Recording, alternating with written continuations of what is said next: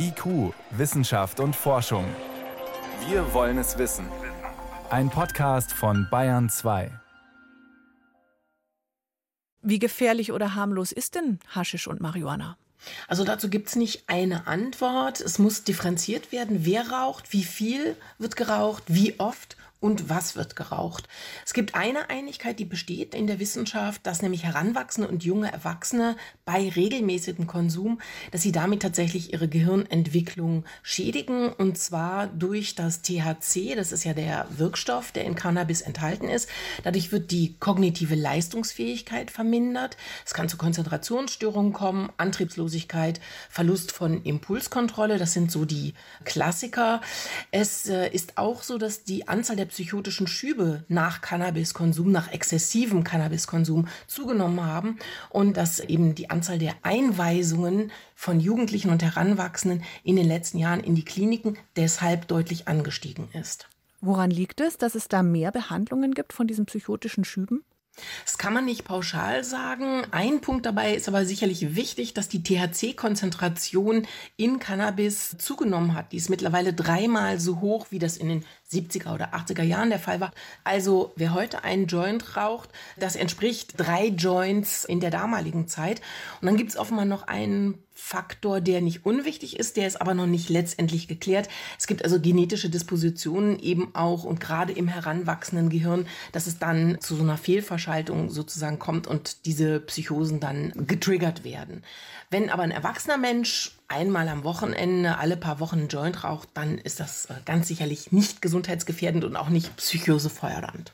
Wichtig ist dann halt, dass derjenige oder diejenige weiß, was sie da konsumiert. Das ist alles stärker als früher, mhm. sagst du. Was weiß man noch über die mhm. Qualität, die im Umlauf ist? Ja, nicht besonders viel eben, weil es ja keine staatlichen Zulassungskontrollen dafür gibt. Nur ein Beispiel, was im Moment alles im Umlauf ist, das ist sogenanntes Chemiegras. Also das ist Gras, was mit synthetischen Cannabinoiden besprüht wird und das kann je nach Konzentration eben ziemlich giftig sein. Es hat auch schon Todesfälle danach in der EU gegeben. Also zur Qualität kann man eben nichts Wirkliches sagen. Das ist immer eine Glückssache, was man da erwischt. Das wäre jetzt ein Argument für die Legalisierung, dass man da die Qualität vielleicht besser kontrollieren kann. Befürworter sagen auch, man müsse das realistisch sehen, die Verbotspolitik sei gescheitert und die Leute kiffen ja so oder so und man muss da jetzt endlich aufhören, die Konsumenten wie Kriminelle zu behandeln. Was müsste hm. letztendlich eine neue Regierung bei der Legalisierung beachten?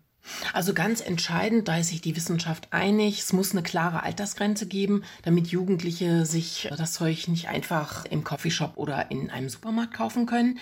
Dann wäre ganz entscheidend, dass man Möglichkeiten findet, um die Qualität der Angebote kontrollieren zu können und dass man aber auch diejenigen kontrollieren kann, die das Zeug herstellen. Also der Gedanke, wir legalisieren das, dann haben wir eine klare Trennung zwischen weichen und harten Drogen, wir entkriminalisieren die Konsumenten, dann wird alles wunderbar. Also das wird so nicht funktionieren. Warum nicht? Den Schwarzmarkt kriegt man damit doch weg. Nein, leider auch nicht. Ein Blick in die Länder, die bereits vor Jahren äh, Cannabis legalisiert haben, zeigt, der Schwarzmarkt ist damit nicht ausgetrocknet worden.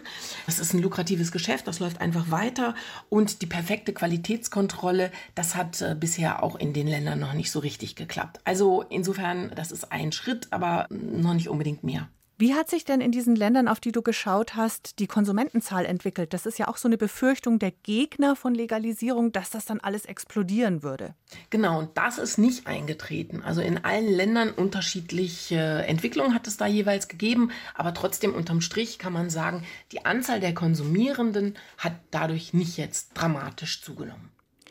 Unter einer neuen Bundesregierung aus SPD, Grünen und FDP könnte der Verkauf von Haschisch und Marihuana legal werden.